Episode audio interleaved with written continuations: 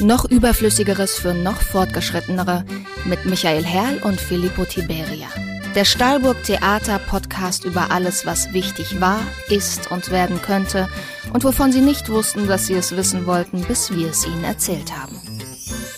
Jo, herzlich willkommen allerseits, hochgeschätzte Hörerinnen und Hörer, zu unserem legendären Podcast des Stahlburg Theaters. Noch überflüssigeres für Fortgeschrittenere. Und zwar befinden wir uns schon in der stolzen Folge Nummer 10. Und wie immer ist dabei mein überaus hochgeschätzter und von Grund auf geliebter und unglaublich gut aussehender und phänomenaler Kollege Filippo Tiberia. Hallo herzlich, Filippo. Herzlich willkommen. Noch fortgeschrittenere, bitteschön. Ja, besser, besser. ja, Arschloch. Ja. Ich weiß. Und wer ist noch dabei? Gäste. Ja. Und Gästinnen. Und in erster Linie unser am unverzichtbarer Werder-Kollege Lenny, der König der Knöpfe. Ohne den wir einfach auch nicht hörbar werden. Der Regent der Regler, bitte? Also wir könnten jetzt sprechen, aber niemand würde uns zuhören, Nee. weil er nimmt uns ja auf und strahlt das aus. Was der Mann kann. Das ist ein Fuchs, der Hammer. Und wie so oft und wie so häufig haben wir auch dieses Mal Gäste dabei, nämlich exaktomang drei an der Zahl. Gell, Filippo? Ja, Warum? weil du untriebig warst und ein Theaterstück geschrieben hast. Gib's zu. Ich bin ja ein, ein um, um, um, Umtriebtäter. Ja, Genau. sozusagen. Du bist ein Tausendsasser. Ah, ja, ja, tausend Sascha. Ja. Ja, warum habe ich das getan, Filippo? Weil es aus dir raus musste, vermute Okay. ich. Komm, wir lassen die Katze aus dem Sack. Ja, machen wir, oder? Heute sind nämlich bei uns die unglaublich großartige. Wie heißt du? Isabel Berghaut. Oh, Isabel. Oder Berghaut für die Holländisch sprechenden. Berghaut. Berghaut. Außerdem nicht die nicht minder unglaubliche Uli Kienbach. und der sensationelle. Rainer Everin. So, drei Leute haben wir jetzt gehört. Was haben die mit dem Stück zu tun? Die Isabel und die Uli spielen das Stück und der Rainer inszeniert das Stück. Hm, Ich glaube, da spielt aber noch jemand mit. Potsblitz, wer spielt denn noch mit? Der Meister himself, würde ich mal sagen, Ja. oder? Du hast, Directors, du hast ja ein Stück Cut. auf den Leib geschrieben. ihr habt mir auf den Leib ein Stück geschrieben. Da war ja auch Platz. Das, das weiß die Zuhörerschaft ja nicht. Äh, Du bist gefangen im Körper einer rhythmischen Sportgymnastin. Das ist richtig. Ja. Und das kann man live sehen in der Gaststätte Ja. zur Stahlburg. Also lassen wir nochmal die Kasse aus dem Sack. Das Stück heißt Stammgäste. Es spielt in einer Gaststätte und es spielt nicht in einer Gaststätte, sondern es spielt in der Gaststätte aller Gaststätten, nämlich in der Gaststätte zur Stahlburg zu Frankfurt am Main. Und ich dachte mir, das bietet sich an, das Ding steht tagsüber leer, diese Gaststätte. Und warum soll man da nicht auch mal ein bisschen Leben reinbringen? Und das, da, da dachte ich mir, dann spielt's halt auch mal tagsüber. Weil abends spielt ja schon Theater im Theater. Also nutzen wir die Zeit und die Lehre da drüben und spielen mal im, in der Gaststätte. Wir werfen den Ofen an und spielen am Nachmittag um 12 oder um 1. Das muss man auch entscheiden, aber das ist also den üblichen äh, Medien zu entnehmen, zum Beispiel im Internet bei uns, wann wir genau jeweils anfangen. Aber es ist Mittag, um die Mittagszeit. Ja, Und es gibt einen fixen Termin schon. es gibt Termine, viele Termine. Viele auch Termine. die stehen im Internet. Ja, verrückt. Weil da werden wir auch noch ein bisschen überlegen und je nach Nachfrage noch ein bisschen, noch ein bisschen schieben. Wir sind ja nämlich frei in der Entscheidung, weil abends können wir natürlich nicht. Das Abendprogramm steht seit Monaten fest im, im Stahlburg Theater. Das Mittagsprogramm können wir nach Lust und Laune machen. Ja, Rainer, Ja. vor einigen Monaten saßen wir ja zusammen und überlegten uns, was wir mal machen können. Ja, ja. Und ich, ich, ich hatte, glaube ich, die Idee, äh, mit, der, mit, der, mit, der, Sache in der, in der Gaststätte. Ne? Ja, ja. Also du hattest eigentlich alle Ideen. Jetzt kommt der wieder. Ja, das, du hattest gesagt, Instant Fiction wolltest du machen. Ja, Also was, was schnell geht und Spaß macht. Das waren, glaube ich, deine Vorgaben, die du dir dann selbst erfüllt hast, indem du das Stück geschrieben hast. Ich glaube, du warst am Anfang noch so unentschlossen, so ob es ein Mann und ein Hund, eine Frau und eine Katze oder am Ende sind es jetzt zwei Frauen und ein Wirt geworden. ja. Ein Traum. Ja, so kam es. Du, du warfst das Stichwort Vorstadtweiber ins Rennen. Das, war nun deine Idee. Also diese, diese Sendung im Fernsehen aus Österreich, Ja, wo, wo Weiber, und, da darf man das sagen in diesem Kontext, ganz böse Sachen sagen. ja. Ich hatte so Junggesellinnenabschiede, hatte ich so im Kopf und dachte, zur Stahlburg passen eigentlich Junggesellinnenabschiede, wenn die mit ihren Bämbeln da reinkommen und hoch die Tassen. Aber äh, jetzt kommen sie erstmal ohne Bämbel, aber immerhin, sie kommen. Und dann, äh, ja, dann, dann fängt es ja an, dass äh, mit, mit dem zunehmenden Abend und der, der zunehmenden äh, Begeisterung füreinander und auch der Begeisterung für Alkohol und sonstige Drogen sich die Zungen lösen. Und da darf man dann gespannt und dabei sein. Das ist wirklich schön. Das wahre Leben eigentlich, ne? Ja, es ist, äh, es ist nur so, dass man zuhören darf, ohne wegzugucken. Ah. Man darf dann da hingucken. Das ist ja sonst in der Gastwirtschaft sitzt man ja manchmal am Tresen und hört mit großen Ohren nebendran und denkt so, ach, interessant. Aber man kann ja nicht so, dann, dann sind die mal weg und dann ist mal weg und man nuscheln die mal und dann telefonieren die mal, man versteht einfach nicht alles. Und da haben wir gedacht, das, jetzt wollen wir doch mal einmal alles verstehen.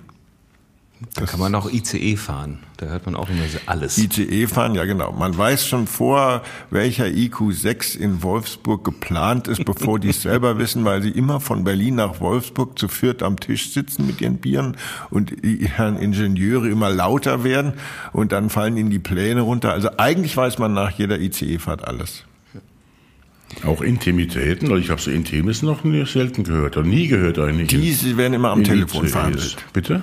Die werden am Telefon verhandelt. Wenn die Menschen dann nicht merken, dass sie telefonieren, da erfährst du dann die Intimitäten inklusive äh, geschlechtlicher Disposition, äh, Infektion. Äh, also da wird eigentlich alles weitestgehend laut erklärt.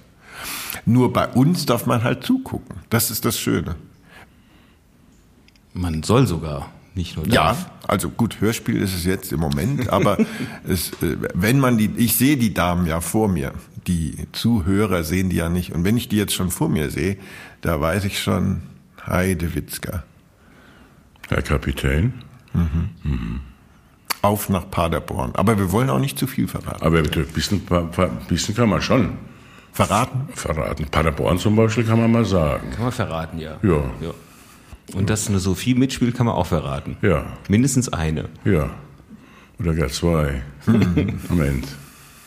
Die kalte Sophie und die heiße Die, Sophie. genau. Nee, das, die heißen ja anders. Die eine ist die Sophie, die andere ist die Sophie. Ja, das stimmt. Okay. Also das ist eine ganz kleine Unterscheidung, weil die, die Sophie ist natürlich aus, ja, aus anderem Holz geschnitzt als die Sophie. Die Sophie ist aus Rebenholz geschnitzt, weil sie eine Winzerstochter ist. Und die Sophie ist irgendwo geboren, äh, die ist, glaube ich, eine Tochter von irgendeinem Diplomaten und hat ein ganz wirres Leben hinter sich, da gewohnt und da gewohnt und da gewohnt und da gewohnt. Und ist halt ganz anders als die Sophie. Ja, eine internationale Sophie und eine regionale Sophie. Sehr schön. Sophie, sag mal, als du das Buch zum ersten Mal gelesen hast, was, was ist da mit dir passiert, liebe Isabel? Also ich musste sehr, sehr schmunzeln erstmal und dachte mir, oh Gott, wie kriegt man denn so ein Kneipengespräch gespielt, umgesetzt? Aber es ging dann relativ schnell, weil der Text, wenn man ihn lernt, äh, ziemlich ähm, einfach aus dem Mund kommt. Also nicht gelernter Text, sondern es ist wirklich wie so ein Gespräch geschrieben und das fällt einem dann doch ein, äh, einfach, spielt einem zu. Beim ersten Lesen gab es ja auch keinen Schluss. Stimmt. Das war ja das Schöne. Der Schluss kam erst nach dem Wochenende. Da war die Spannung noch viel größer. Wie, wie geht's zu Ende? Das ist halt auch das Schöne, wenn man ein Stück schreibt und die Leute schon feststehen, die das spielen. Und äh, praktisch man mit denen zusammen auch überlegen kann, ja, wie, wie soll man es denn weiterhin gestalten, das Ding? Das ist halt der große Vorteil gegenüber eines Schreibens ins, ins, ins Schwarze hinein, wo du nicht weißt, wer das spielt. Und da halt auch mit einem Stück dann gemacht wird, was, was gewollt wird. Und so hat man da halt schon einen gewissen Einfluss als Autor. Uli, Sof Sophie, Sorry. Sophie. wie ging's denn dir? Ja, ähnlich, aber ich habe mir auch vorgestellt, was so in deinem Hirn vor, vor sich geht und wie du, ich habe mir vorgestellt, wie du da sitzt und das schreibst und an uns denkst und äh, inspiriert wirst von, von uns. Und ähm, ich äh, musste auch sehr viel schmunzeln bei, beim Durchlesen und konnte mir das, also es äh, hat sich jetzt erstmal dann sehr gut äh, gelesen. Jetzt werden wir mal sehen, wie sich's spielt. Und wie hast du ihn vor? Hast du ihn an der Olivetti gesehen, an der Adler, oder hat er schon einen Computer gehabt? Nee, das war, mm, war äh, mit dem Stift und so einem Zettel. Also gar nichts mit Tippen. Stimmt das?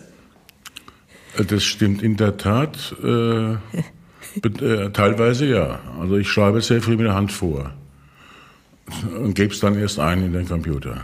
Das ist schon richtig. Also ich dachte, es gibt noch den Olivetti-Zwischenschritt. Ja, das, Dass man mal so tippt und dann guckt und dann, oder? ja, wenn dann schon die Erika oder sowas. Oder Ah, die Erika, der Adler. die Gabriele. Also für die Jüngeren unter uns, wir reden von Schreibmaschinen. Das waren Ja, Maschinen. die gab es noch vor dem ersten Lockdown. Ja, Das sind Computer mit integriertem Drucker. sozusagen. Ja, aber bei mir das ist, ist mir zu laut, eine Schreibmaschine. Damals schon, als man noch auf Schreibmaschinen schrieb. Ich schrieb damals schon lieber mit der Hand und habe es dann eingegeben in die, in die- in die Schreibmaschine. Aber diesmal, wie gesagt, ja, Hand und dann Computer. Ja. Ähm, ja, und ich muss natürlich jetzt, jetzt schon was dazu sagen, warum ich da mitspiele. Die Antwort lautet, ich weiß es nicht. Es hat ein bisschen mit dem Corona zu tun. Mir war halt langweilig lange Zeit. Und dann plötzlich hieß es, ihr dürft jetzt wieder Theater machen. Und ich nahm das zum Anlass, dann auch gleich mal ein Stück, Stück zu schreiben. Und zwar nicht während der Corona-Zeit, wie man vielleicht denken würde. Ging es euch auch so, dass da eigentlich Zeit gewesen wäre für kreatives Tun? Aber es kam gar nichts so richtig raus. So war es bei mir zumindest. Oder habt ihr nur rumgesessen und gewartet? So wie ich auch. Ich überlege gerade. Auch schon so lange her, Ja, der ja, letzte das ist Lockdown. irgendwie- Meine Güte. Also rumgesessen nicht. Nee. Also für die Zuhörer, die beide Schauspielerinnen überlegen, fieberhaft, Ja, ja. man sieht's direkt, aber man hört's halt nicht. Jetzt, aber jetzt kommt's, jetzt kommt's. Also, ja, tatsächlich. Also man hat so das Gefühl gehabt, was soll man denn jetzt noch sagen? Ja, Das, ich bin jetzt, ich, ich habe keine Worte im Moment. Also, Irgendwie So hat man ja mir. doch die ganze Zeit irgendwas getan. Vor allen Dingen Sachen hat man getan, die einfach so lange liegen geblieben sind oder man sich endlich, liegen endlich lassen. mal denen gewidmet hat. die Wäsche. Die Wäsche zum Beispiel. Der Mann. Der Mann. den habe ich nicht mehr gefunden dann auf einmal. War der weg? Huch, da ist ja noch wer. Da liegt, da liegt ja einer. Da liegt ja einer rum die ganze Zeit. Nee, also sowas wie, wie so Ausmisten, das haben dann irgendwie alle gemacht, wo dann die ähm, Müllabfuhr oder der Sperrmüll gar nicht mehr hinterherkam vor lauter Anmeldungen, Sperrmüllanmeldungen und so.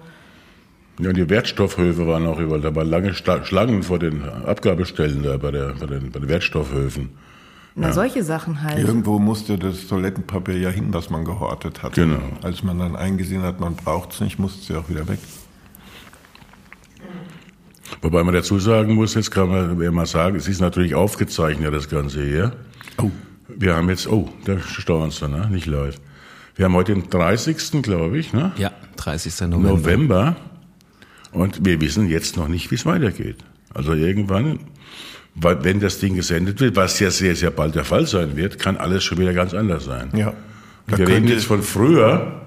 Und ich glaube, jetzt ganz, ganz interessant jetzt auch für die Leute, die es jetzt hören, wie man damals vor zehn Tagen oder sowas gedacht hat. Und es kann ein richtiges damals schon sein, Ja. in der Situation, die wir Man vielleicht in zehn Tagen haben. Wo die Eintracht steht. Zum Beispiel. Man wusste es nicht. Ja. Und, und, wo, und, und wo die Wurst wächst. Und wo ja. die Wurst wächst und, Ja. und ob wir jemals in einer Gastwirtschaft, die zur Stahlburg heißt, ein Theaterstück aufführen Genau. werden. Vielleicht stehen wir dann wieder doch vor Wert, Wertstoffhöfen Ja. und geben unser Klopapier ab. Oder zur Stahlburg Impfzentrum. Ja. Da gehen ganz viele Leute rein, vorne und hinten geimpft wieder raus. Ja, mit Appleboy geimpft. Viertelwohl geimpft. Ja. Nee, das muss man schon mal dazu sagen. Nicht, dass die Leute denken, was reden die denn für einen Scheiß? Wir hocken hier mitten in der, in der, im, im Lockdown und die, und, die, und die reden von damals. Ne? Ja. Das sind halt die Zeiten im Moment. Aber wir hoffen in guter Dinge, dass wir spielen können. Und wenn nicht, dann spielen wir es halt nächstes Jahr. Hier gespielt wird das Ding. Wir proben das jetzt zu Ende. Bis die Köpfe rauchen und dann geht's weiter. Sind Ich ja auch schon fast zur Hälfte durch, muss man mal sagen. Eben. Richtig. Ja. Ja, schon schwer geschafft. Ich, hab euch letzt, ich, ich war ja jetzt einige Male nicht dabei. Ich glaube, ihr seid schon fast fertig. Ne? Ja. Kommt nur noch die Kühe so ein bisschen, bef- befürchte ich. Es ist jetzt überprobt im Moment, aber wir müssen ein paar Ja, wir- Schritte wieder Wir zurückgehen. bräuchten jetzt dann auch Publikum. Jetzt schon. Jetzt. Okay. Aber wir haben uns überlegt, wir machen es ein bisschen wie am ersten Lockdown, die Fußballstadien, wir setzen so Pappleute hin.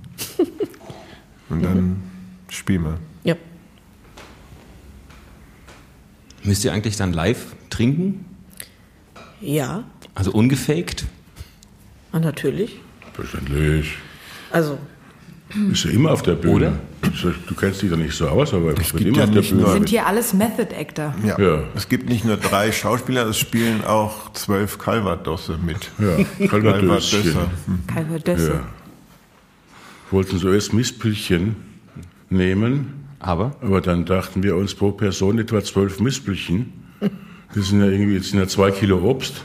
Ja. Das kann man nicht verlangen. Ja, und Kriegst du eine Fructose müssen ja dann noch auf dem Tresen tanzen und äh, Sinatra-Hits singen. Ja. Und da hatten wir Angst, wenn die Mispeln drin sind, dass die vielleicht irgendwann unkontrolliert wieder rauskommen. Ja, mal vor mit zwei Kilo Steinobst im Bauch auf dem Tresen tanzen. Ja. Das ist Deshalb haben wir uns dann für Soleier entschieden. Genau. davor habe ich Angst. Das glaube ich dir. Ja. Es ist aber nur eins. Nee, ja, ja, sogar um nur ein halbes. sich. Ein halbes. Sogar nur ein halbes. Ja, Ja. ich freue mich auf die Endproben. Da sind es dann doch, zähl mal zusammen. Ja, die Szene wird intensiv geprobt. Hm.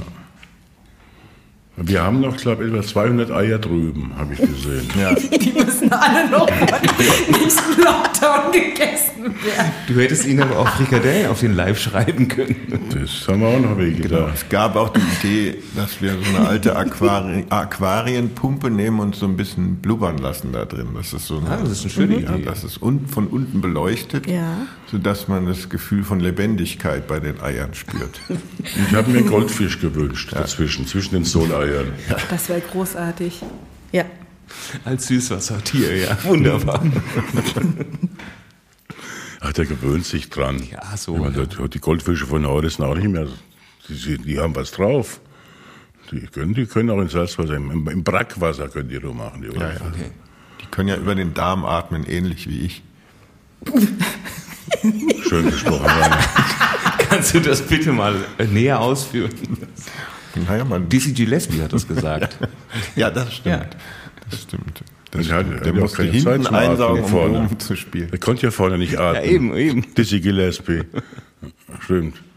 Aber wenn einer jetzt aber über, über, schöner wäre wenn er über den Darm Posaune spielen oder Trompete spielen könnte.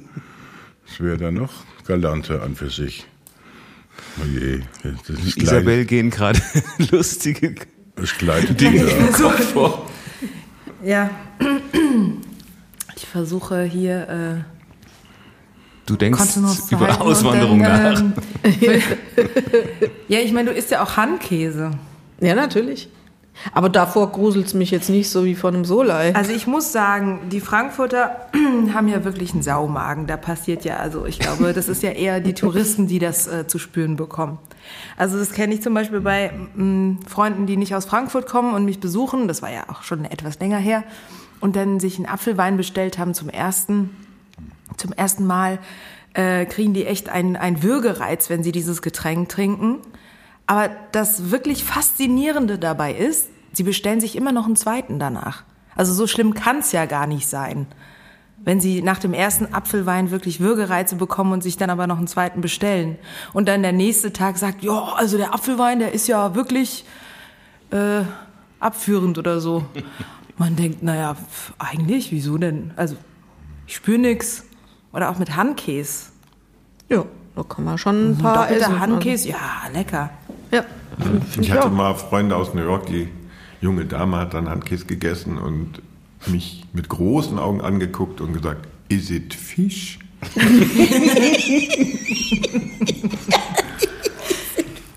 Das war Emma Diamond aus New York. Ja, nun gibt es ja Ländereien auf dieser Welt, wo der Fisch auch äh, äh, vergärt, Ja. vergoren wird. Also in Skandinavien, dann in Schweden speziell, der, der Sürströming, Ja. der hat schon Anklänge an Handkäse oder umgekehrt.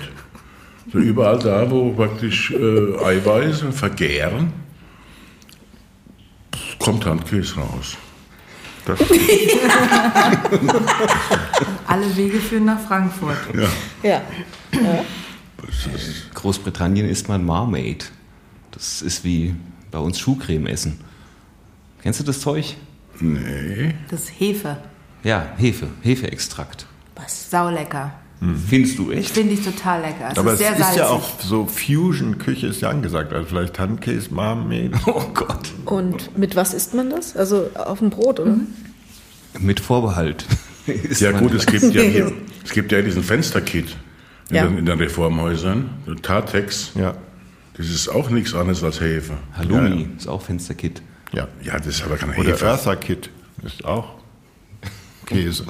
Ja, aber diese, diese, diese Kalbsleberwurstersatzprodukte ja, in den Reformhäusern oder mit, auch mit Pilzcreme-Ersatzprodukte, nee, mein Gott, da ist, das ist ja praktisch nur Hefe, Streichhefe, wenn du so willst. Ja. Und, und dann kannst du, wo ist jetzt der Unterschied zu Marmaid?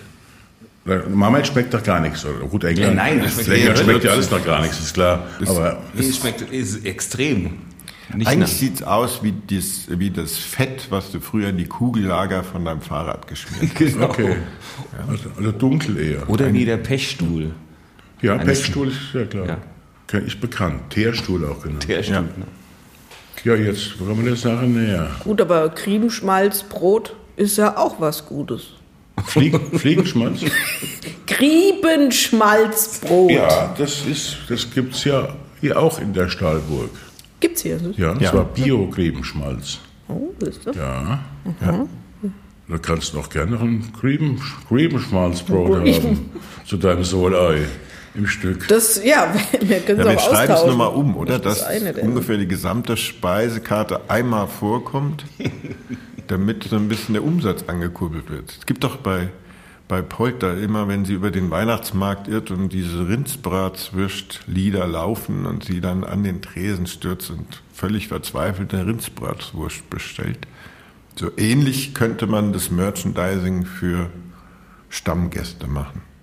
So heißt nämlich das Stück. Wir haben es noch gar nicht verraten. Ach, Ja, Entschuldigung. das heißt es verraten. Es heißt Stammgäste. Ja. Ja. Haben wir, haben wir schon verraten, Lenny? Gut, wir haben es jetzt vorhin schon mal verraten, jetzt verraten wir es nochmal. Das heißt Stammgäste. Jetzt haben wir es dreimal verraten. Ja. Dass das Stück Stammgäste heißt. Genau. Wie heißt das Stück? Stammgäste. Ja. Und viele haben jetzt schon Lust reinzugehen, weil sie es so oft gehört haben. Weil es Das- Stammgäste Stammgäste, heißt. genau. Und weil Ja, sie es das gekoppelt haben mit Rindsbratwurst Und Solei. und Solei Mhm. und Handkäse. Aber man darf ja auch während der Vorstellung essen. Und war soll sogar. Soll sogar. Ja. Das war ja der Plan. Und trinken. Ne? Und trinken. Also, Das Ja. Schöne ist, der Ofen ist Wir machen es halt umsonst. wir Ja, kriegen trinken und mal essen richtig umsonst. einen ausgegeben. Ja, vom Wirt. Ja, das ist ja auch der Witz bei der Sache. Wir wollen ja praktisch so, so authentisch wie möglich das Ganze gestalten, also in einer, in einer Wirtshausatmosphäre. Wozu natürlich auch gehört, dass die Leute A, essen dürfen, B, trinken dürfen, C, wenn sich es nicht verhindern lässt, telefonieren. Das wird auch sonst in der Kneipe ungern gesehen, aber dann dennoch gemacht. Also damit müssen wir auch leben. Wir werden jetzt nicht sagen, machen, machen Sie die Handys aus. Ne? Ja. Ganz im Gegenteil, wenn irgend so ein Simbel da so ein Handy äh, da nimmt und telefoniert, dann haben wir ein Opfer. Ah. Wieder mit, mit Soleiern beworfen. mit Handkäse bestrichen. Und Es ist ja, wie du so schön geschrieben hast, ein Wirtshaus und kein Gasthaus. Ja, Verstehe Das war dir ja ganz wichtig, den Unterschied endlich mal dramatisch aufzuarbeiten und auf eine Bühne zu bringen, damit man es endlich versteht. Das hier ist ein Wirtshaus und kein Gasthaus. So wie in Bayern auch die Zimmer da nicht Gästezimmer heißen, sondern Fremdenzimmer. Ja, Ja, das ist auch ein kleiner Unterschied. ja. Der ist gut, den merke ich mir. Ne, das ist auch ein alter bayerischer Spr- Spruch, dieses, dieses Wirtshaus und ein Gasthaus ist urbayerisch. Und da habe ich das aufgeschnappt mal ja zum. Glück hast du es ins Hessische übertragen. Jetzt verstehen wir es endlich auch. Ja, eben, genau, ins hessische Hochdeutsch. Ja. Ja, und das, Witzige bei der Sache ist natürlich auch nicht nur, dass die Leute essen dürfen und trinken dürfen und telefonieren dürfen. Sie dürfen auch in irgendeiner Form äh, sich beteiligen. Und da haben wir auch ein bisschen Angst vor, glaube ich. Einerseits wollen wir es, aber wenn dann irgendwo einer kommt und beteiligt sich allzu sehr, dann müssen wir irgendwie mit der Situation klarkommen. Haben wir uns da schon was bereitgelegt eigentlich, oder? Also Waffen keine. Ja, die Aber Soleier, wir haben dachte ja ich. in der Küche. Haben wir Aber wie ist es bei euch? Freut ihr euch auf Spontanität und auf Ja, auf die? Erlebnisgastronomie. Ja. Ja. Ja, ja, Ja, durchaus. bei dir wundert mich sowieso nicht. Nein, ich, ich freue mich da sehr drauf. Mal sehen, was so alles passiert. Das ist ja das Schönste, dass man jetzt noch nicht sagen kann. Also wir wissen halt, wo wir uns langhangeln werden und was dann tatsächlich passiert und wer alles so da ist. Wissen wir nicht. Ja. Noch, noch nicht. Nee. Wird sich Wir zeigen. haben schlimmste Befürchtungen, aber noch wissen wir es nicht. Nee, nee. Ja, und Isabel, du hast eher ein bisschen glaub, gefremdelt so mit der Publikumsbeschimpfung, ne? Oder ja. Beteiligung, sagen wir mal. Also ich habe ja eigentlich sehr, sehr viel Impro-Theater früher gespielt, aber je älter man wird, desto unspontaner wird man vielleicht auch in manchen Dingen. älter. Ja, ja. Aber wir sind doch in Schwarz-Weiß geboren, jetzt kommt die mit je älter. ja, das Alter, äh, Alter ist relativ. Ja, also natürlich muss man da vorbereitet sein und ich meine, manche Vorstellungen laufen ja einfach auch immer anders ab und da muss man natürlich auch ein bisschen äh, äh, spontan und offen bleiben und nicht nur seinen Film fahren, ist klar, aber ähm, wenn wenn man noch selbst in Erfindungsphase ist und dann äh, provi- improvisieren soll, dann äh, natürlich ist das etwas herausfordernd, aber es kriegen wir schon hin. Ich schieb den Ball dann zu Uli. Ja, aber es ist auch so, also je älter ich werde, also ja, desto mehr ist mir so vieles auch wurscht. Ich, ich blamier mich auch nicht mehr so viel, weil ich mich nicht mehr so schäme. Ja, und dann ist das Ganze viel einfacher. Das ist gut. Gell? Ist der Ruf mal ruiniert? Ja. Lebt das Geld nicht ingeniert, Ja. oder wie? Geht das? Ja. Naja, aber ihr habt ja euer Handwerk, das beherrscht ihr ja. Deswegen hat man ja auch Mittel. Ja, Wir haben das Handwerk, wir haben die Soleier. ja. Und wir haben die Nacktszenen weitestgehend rausgestrichen. Ja, also wir sind eigentlich gut vorbereitet. Ja, ja. Das ist übrigens dein erstes äh, Nicht-Solo, das du bei uns spielst, tatsächlich. Stimmt ja so nicht ganz. Nee, aber es sind schon Monologe jetzt. Das zweite Stück bin nebenan, ja. Gut, wir spielen getrennt voneinander. Also, Also, sie, sie darf Aber jetzt tatsächlich mal der einen erste Dialog Dialog. probieren. ja, ich näher mich dem an. Ja. Ich freue mich auch sehr, mit der Uli zu spielen. Das macht sehr viel Ja, Spaß. das, äh, gleichfalls. Uli, Uli ist ein Isabel. kleiner Sonnenschein. gleichfalls. Ihr kanntet euch nicht vorher. Nee. Aber ist doch schön, dass wir uns jetzt kennenlernen. Ja. Ne? Aber du kanntest beide, oder? Ich kannte beide und dachte, die beiden müssten sich mal kennenlernen. Und es freut dann natürlich immer, wenn es dann aufgeht und man merkt so, ja, doch, doch, die Idee, die man hatte, die funktioniert. Und ihr habt ja auch immer da euren großherzigen Wirt noch hinter euch, der euch ja in allem unterstützt und hilft. Und die drei zusammen ist schon eine Freude zu sehen. Es ist sogar lustig. Also man muss sogar manchmal lachen, obwohl man es kennt. Obwohl man lieber weinen würde. Obwohl man weinen will. Und obwohl wir die Nacktszenen weitestgehend rausgestrichen haben. Ja. Ja. Willst du damit sagen, dass ich Nacktszenen reingeschrieben habe? Nee, die waren im Impro-Teil, die haben wir Ach aber... ja, verstehe. Das ist wäre mir gar nicht aufgefallen. Ja, ja. Dann haben wir ja auch schon die Kostüme gehabt. Und haben uns dann entschlossen, dass der Michi keins hat. Ja. Und Nur- trotzdem ja. nicht nackt ist. Aber ist es das erste Mal, dass du ein Stück geschrieben hast, wo vorher schon klar war, wer es spielt? Ja, nee, nee, es gab schon sehr, sehr, sehr, sehr häufig sogar. Ja? Also rel- relativ. Äh, überleg grad. Du hast doch mal so ein Jesus-Stück geschrieben. Da war es klar. Da war die Besetzung schon klar. Beim Jürgen von Nazareth, genau. Genau. Da war die Besetzung klar. War damals der Matthias Scheuring, der letztes Jahr verstorbene.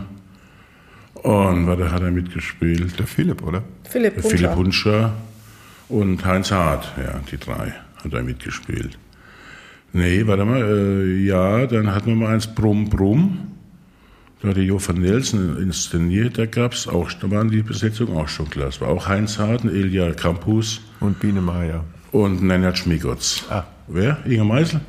Ich dachte, bei Brumm Brumm wäre es Biene Meier gewesen, aber Nee. Inge Meisel, Ja. glaube ich, ja. Als Biene Meier. Als Biene Meier. Und dann hatte ich mal was ganz Lustiges in Dresden am Theater. Das war eine Auftragsproduktion. Die haben, wollten ein Stück haben für zwei alte Frauen.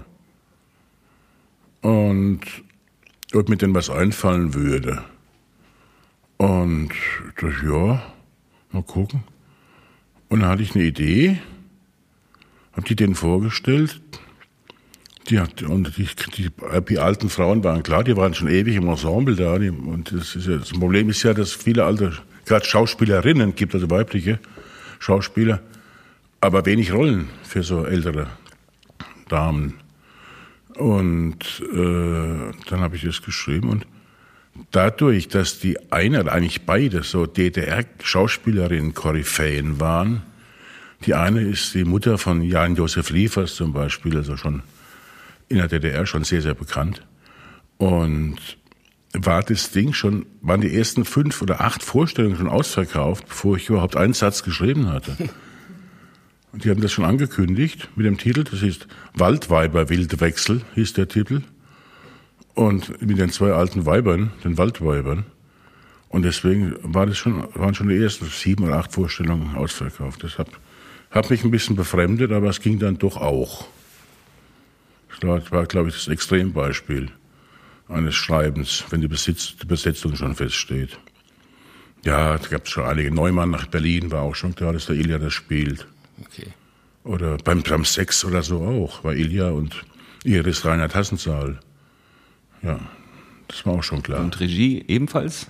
Regie hat gespielt, da macht da die, Katja Lehmann, ja. Nee, nee, ich meine, ob das dann auch schon Das war auch Kopf schon ist. klar. Ja, ja. Ist Also- auch schön, wenn du die Regie schon kennst vorher. Ja. Du weißt ja ungefähr, wie die Leute, wenn du es kennst, wie die Leute arbeiten. Und kannst du auch dich, dich ein bisschen darauf einstellen. Also war dein Schicksal vorbestimmt, Rainer? Ja. Ja, ich, äh, ich wusste, irgendwann wird der Anruf kommen und ich habe immer versucht, mich vorzubereiten, aber war dann doch überrascht. Und es ist auch schön, wenn einem jemand fragt, machst du Regie? Man fragt, welches Stück? Keine Ahnung. Wer spielt mit? Weiß ich nicht. Wo? Pff, ja, mal sehen, vielleicht in einer Gastwirtschaft. Und dann sagt man begeistert, ich mach's. Wobei Das ja nennt man Vertrauen, glaube ich. Ja, ja, wobei es ja schon lustig ist, weil so oft äh, die Regie hier gerne mit im Saal inszenieren würde, was ja meistens nicht wirklich geht, wegen Ja. Publikum, wegen der Enge. Und jetzt ist es erwünscht. Ja. Voll drin im Ja. Geschehen. Ja.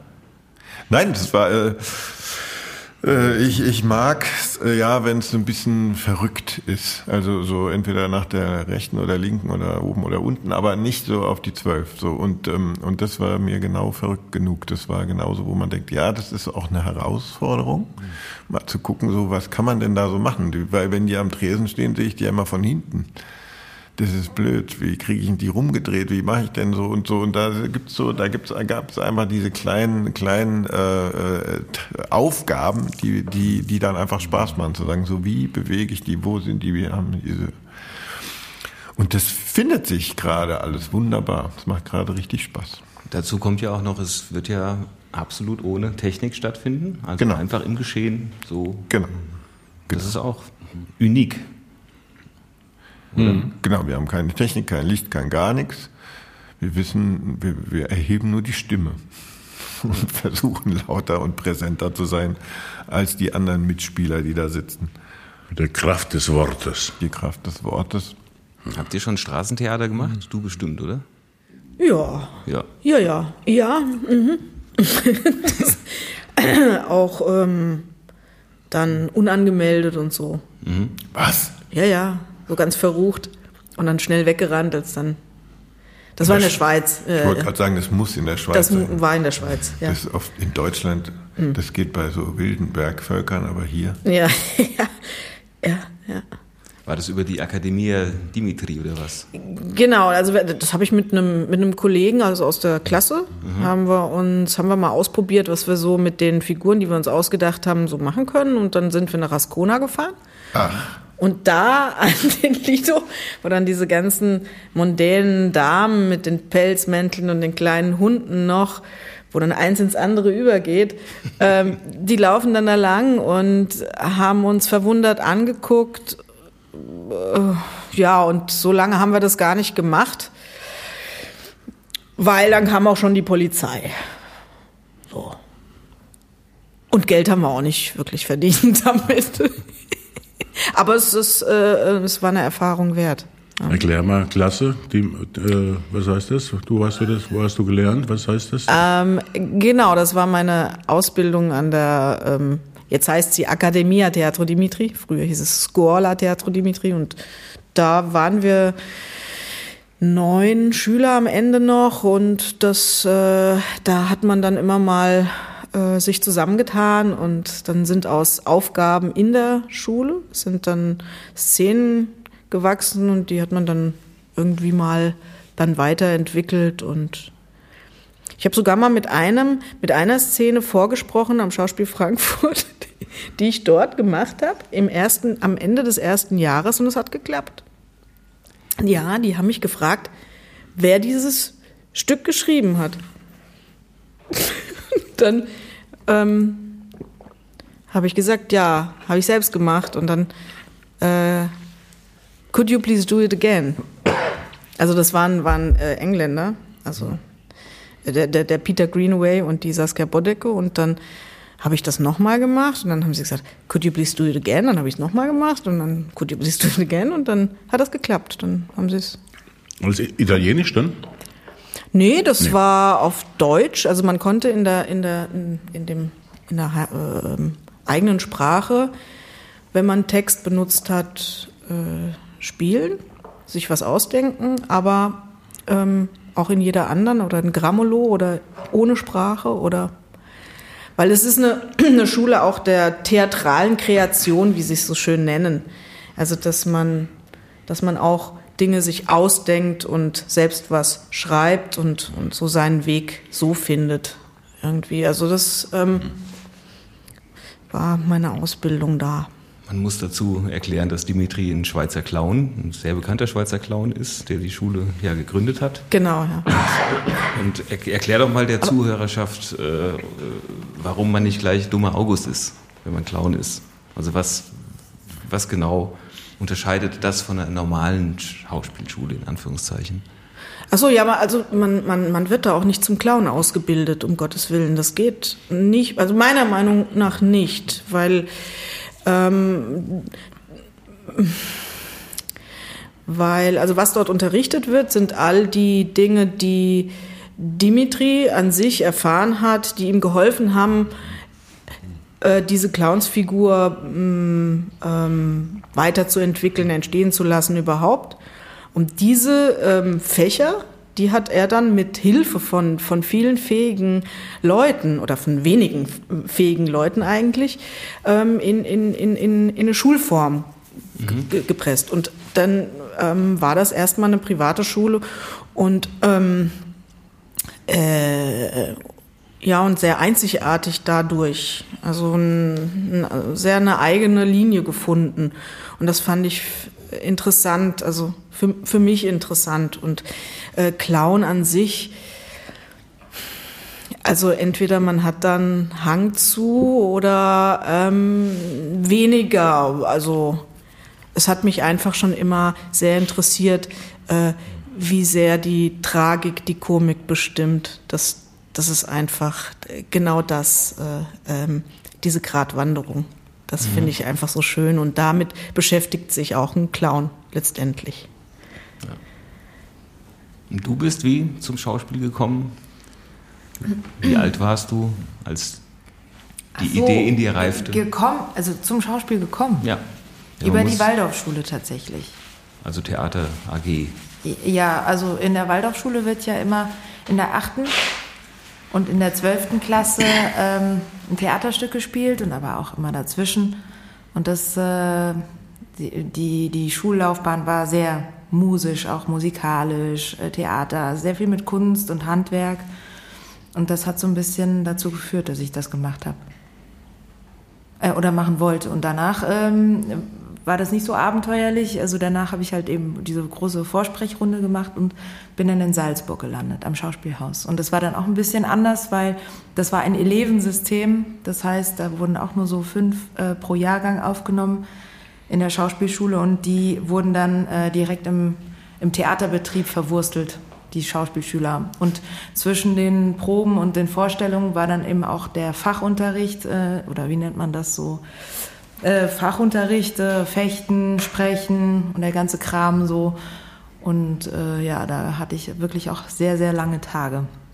Also morgens Probe, mittags Unterricht und dann abends Vorstellung. Und am nächsten Tag auch. Und dann wird es äh, morgen wieder wie gestern und gestern wieder wie vorgestern, wie Michi so schön im Stück sagt. ja, und so kann man dann acht Semester verbringen. Hast du es nicht bereut? Nee, überhaupt nicht. War, war schon eine tolle Erfahrung, weil ich auch sehr viel äh, Spielerfahrung gesammelt habe oder ja. überhaupt einen laufenden Theaterbetrieb äh, erlebt habe. Und dann auch sofort, äh, Gott sei Dank, muss man ja auch sagen, auf Holzklopfen Engagements gefunden habe, direkt nach der Schauspielschule. Ja. Ist ja auch immer nicht so einfach. Als Frau. Noch weniger als ist das so? Beim, ja, wie, wie, gesagt, wegen der Rollen. Es gibt mehr Männerrollen, äh, genau, mehr Männerrollen als Frauenrollen und aber der Frauenanteil in dem Beruf ist höher als, als der Männeranteil. Minimal. Oder? Würdet ihr mir zustimmen? Ja. ja. Und dann ist der Rainer auch noch so unverschämt und spielt Frauenrollen. Mhm. Hauptsächlich. Frechheit. Ja, einer muss es ja machen. Gerade in meinem Altersfach gibt es wenig Schauspielerinnen, also, also über 60, meine ich. Wie bist du dazu gekommen? Und vor allen Dingen war schon damals klar oder ist generell, äh, wenn man den Beruf ergreift, klar, dass man auch Regie führen will später? Ich weiß es gar nicht, aber, aber was klar ist, ist, dass man äh, entweder hat man das in sich, Schauspieler werden zu wollen, Schauspielerin oder alles dazwischen, oder nicht. Ich glaube, sonst hält man das nicht durch. Also es ist aber ja so anstrengend, irgendwann immer wieder, immer wieder nicht zu wissen oder doch zu wissen, zu hoffen und zu wissen und zu bangen. Und ähm, man würde es einfach hinschmeißen und sagen, ihr habt es ja nicht mehr alle. Ich, renne jetzt nicht nochmal einem hinterher, ich versuche es jetzt nicht nochmal und nochmal und nochmal, sondern ich lasse es einfach so. Und lustigerweise ist es äh, dann so, sind diese Biografien sich unglaublich ähnlich immer. Es fängt fast immer in der Schule irgendwie mit irgendeiner Schultheater AG an und bei mir war es Maria Magdalena von Hebelburg. Ich dachte im Unterricht, ich halte nicht außer mein Klassenlehrer, da meinte, ja, dann mach halt irgendwas damit. Wenn du es so scheiße findest, dann mach halt, dann verarscht halt, dann mach halt so.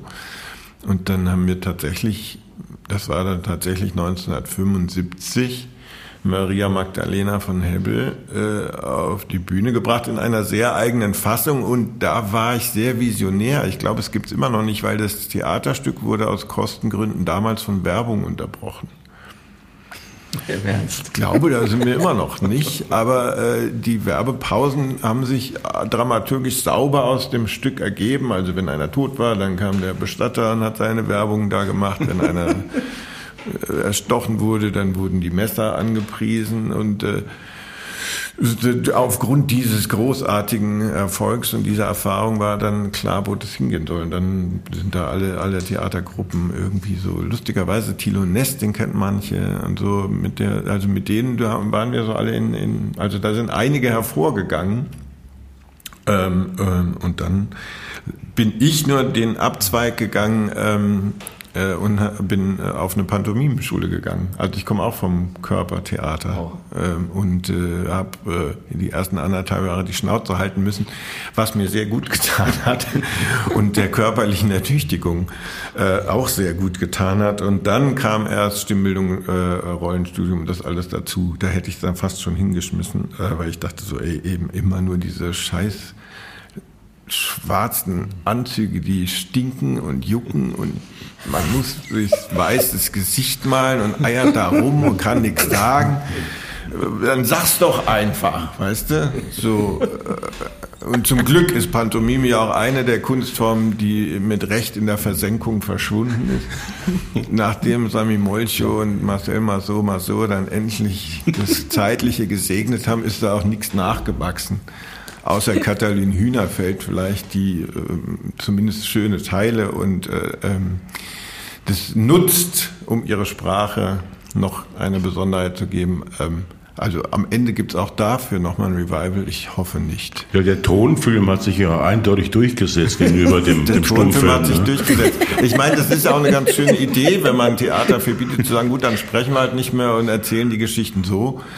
Und dieses schwarze Theater in Prag, und so, das hatte, glaube ich, alles, ich weiß gar nicht, das sind aber alles wirklich so, mir kommen gerade so diese, diese, diese Leucht-Neonfarb, diese Dunkel, diese Schwarzlichtnummern und so, also furchtbarstes Zeug, mit dem man damals noch leicht begeistern konnte. In Zeiten des Internets wäre es, glaube ich, jetzt endgültig aus mit Pantomime. Wenn das einer breiten Öffentlichkeit klar geworden wäre, was für eine Form von Desaster es ist, vor allem diese schwarzen, dämlichen an. Man musste als Mann in dieses Ballettfachgeschäft, ich glaube, es war in der Berliner Straße, und diese Dinge anprobieren, weil man wusste ja nie, passt es. Dann kommt man dann raus und dann Diese sagt die Verkäuferin, der ist zu eng.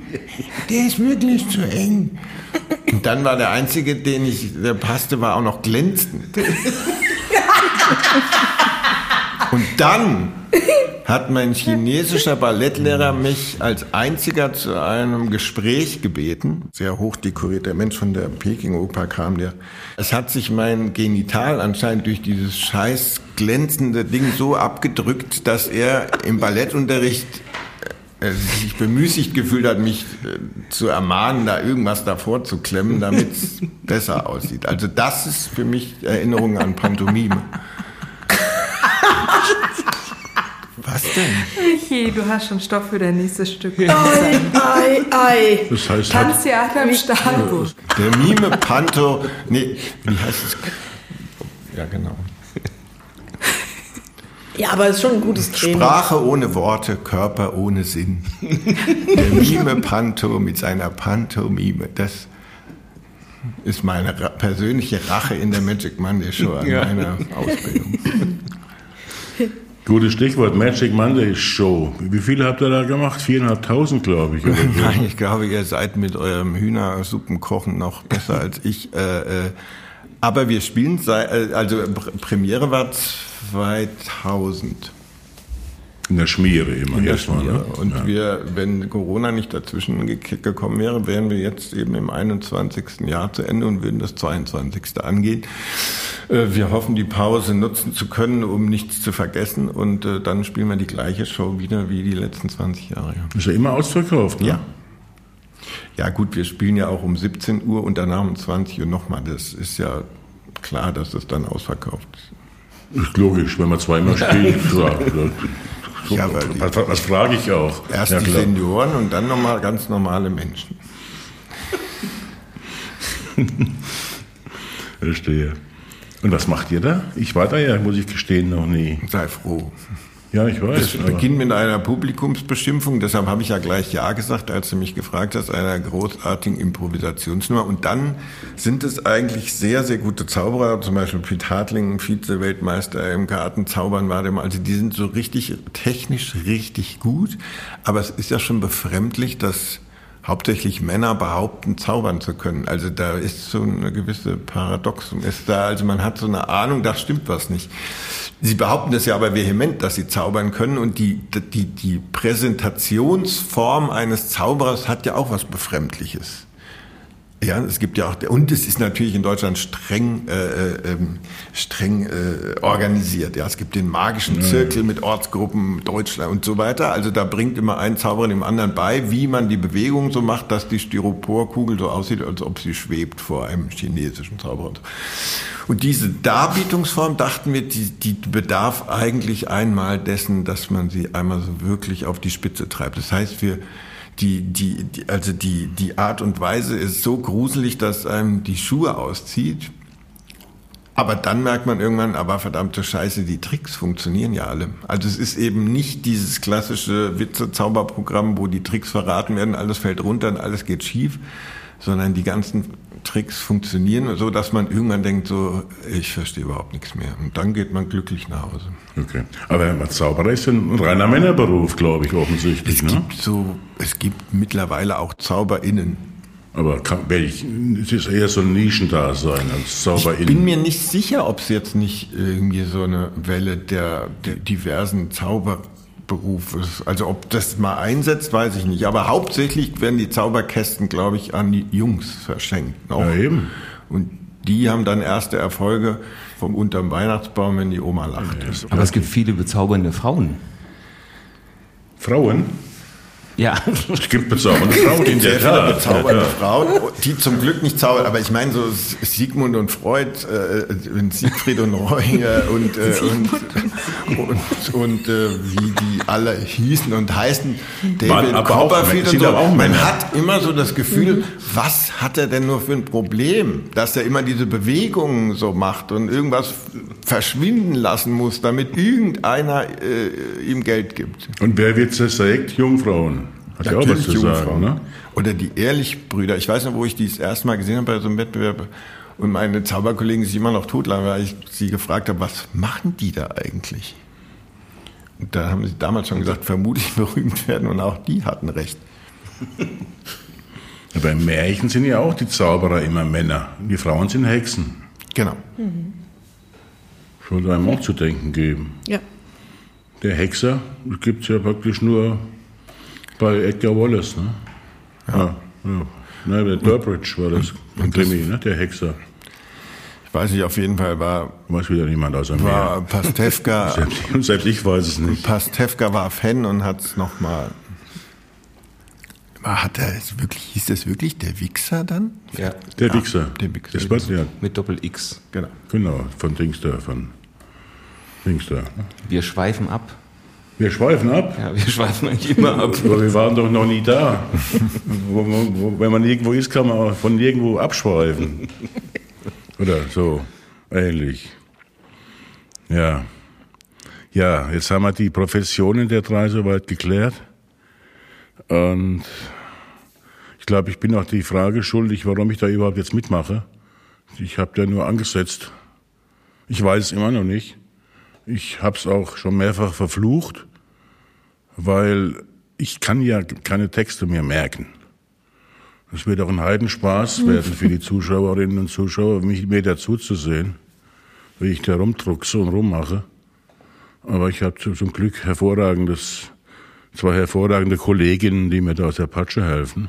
Und da ist doch dein Spickzettel äh, Ich Fisch und Wurm Spickzettel. oder wie nein, heißt nein, das? nein, nein, das ist vollkommen Äh, ausgeschlossen, dass ich da- einen Sp- diesen Spickzettel habe. Der Karpf. Nee, wie heißt dein, dein Top-Magazin, in dem du blätterst? Playboy. Playboy war das eine, aber es gab noch was mit Fischen. Nackte, na, nackte Fische. Nackte Fische, genau. Ja. Nein, Der ich- Schlammspringer hieß es, glaube ich. Genau, ja. Also ich glaube, ihr beide werdet mir da weiterhelfen. Wir lernen deinen Text mit. Ja, genau. Wurde auch auf der Schauspielschule beigebracht, lerne äh, nicht nur deinen Text, sondern auch den Text Genau. deines Partners. Das ist Gebot Nummer eins. Gebot Nummer eins. Ja, und dann habe ich mir gedacht, ja komm, da habe ich mir gedacht. Weil es ist ja, irgendwie war klar, dass noch eine, eine dritte, ne, der Wirt muss besetzt werden, die Rolle des Wirtes. Weil die können ja nicht alleine da an der Theke rumstehen. Und dann dachte ich mir jetzt noch extra noch einen Schauspieler zu engagieren für so eine kleine blöde Rolle ist zu, zu teuer fürs Haus. Also machst du es lieber selbst. Am Anfang hast du ja sogar richtig viel Text. Ja, das ist ja auch mehr oder minder improvisiert am Anfang. Da kann ich eigentlich sagen, was ich will. Da hört eh niemand zu. Und da gibt's auch keine, keine Stichworte ne, für die Kolleginnen. Nee? Nee, die, stehen ja noch gar nicht da. am Anfang. Da stehe ich da rum und posaune irgendwas ins Publikum. Und da kann ich dann, was ich, hab ich eine Narrenfreiheit. Aber es gibt ja keine, keine, ich muss ja nicht irgendwie was sagen, wo Sie dann wissen, dass die dann dran, dran sind. Erst Weißt wenn die du? Sophie kommt. Ja, Sophie. Ja, wenn die Sophie kommt, dann geht's los. Ja. Ja. Umso spärlicher wird wieder mein Text auch nach hinten. Ja. Also, während des Schreibens mir schon sowas, ist mir schon sowas, sowas, habe ich mir sowas, sowas befürchtet, dass da noch, deswegen habe ich den Text immer da hinten ausklingen lassen, und meinen Text. Und dann lass die sprechen, die das auch gelernt haben. Und können. Ich, ich, ich brabbel nur über Soleier am Anfang. und Das war, das war's danach. Das langt ja auch. Ja. Naja, am Schluss kommst du auch nochmal ganz groß raus. Ja, aber Es eher, wird nicht verraten, aber du kommst eher, groß raus. eher, eher mit, mit wenig bis kaum Text. Ja. Ja. Pantomimisch. Ja, danke.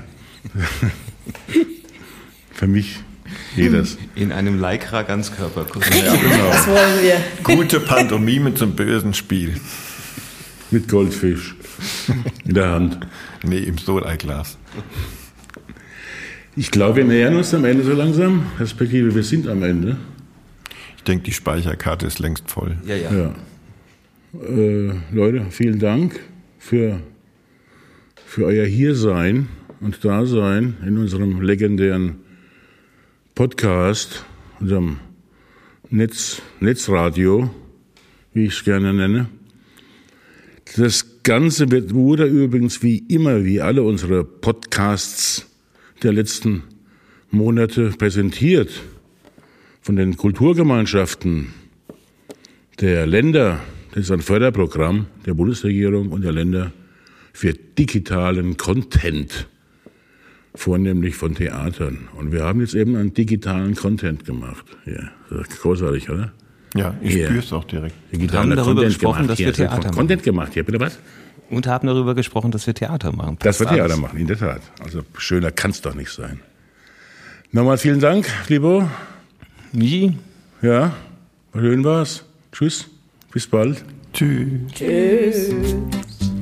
Noch überflüssigeres für noch fortgeschrittenere ist eine Produktion des Stahlburg Theaters mit freundlicher Unterstützung von Kulturgemeinschaften. Das Förderprogramm Kulturgemeinschaften wird vom Bund aus dem Zukunfts- und Rettungsprogramm Neustart Kultur und von der Ländergemeinschaft über die Kulturstiftung der Länder finanziert. Gastgeber Michael Herrl und Filippo Tiberia. Idee und Konzept Katja Lehmann. Redaktion Jule Fischer, Iris Reinhard Hassenzahl und Laila Ruh. Schnitt Katja Lehmann und Filippo Tiberia. Mastering und Sounddesign Lennart Dornheim. Die Stimme aus dem Off Iris Reinhard Hassenzahl.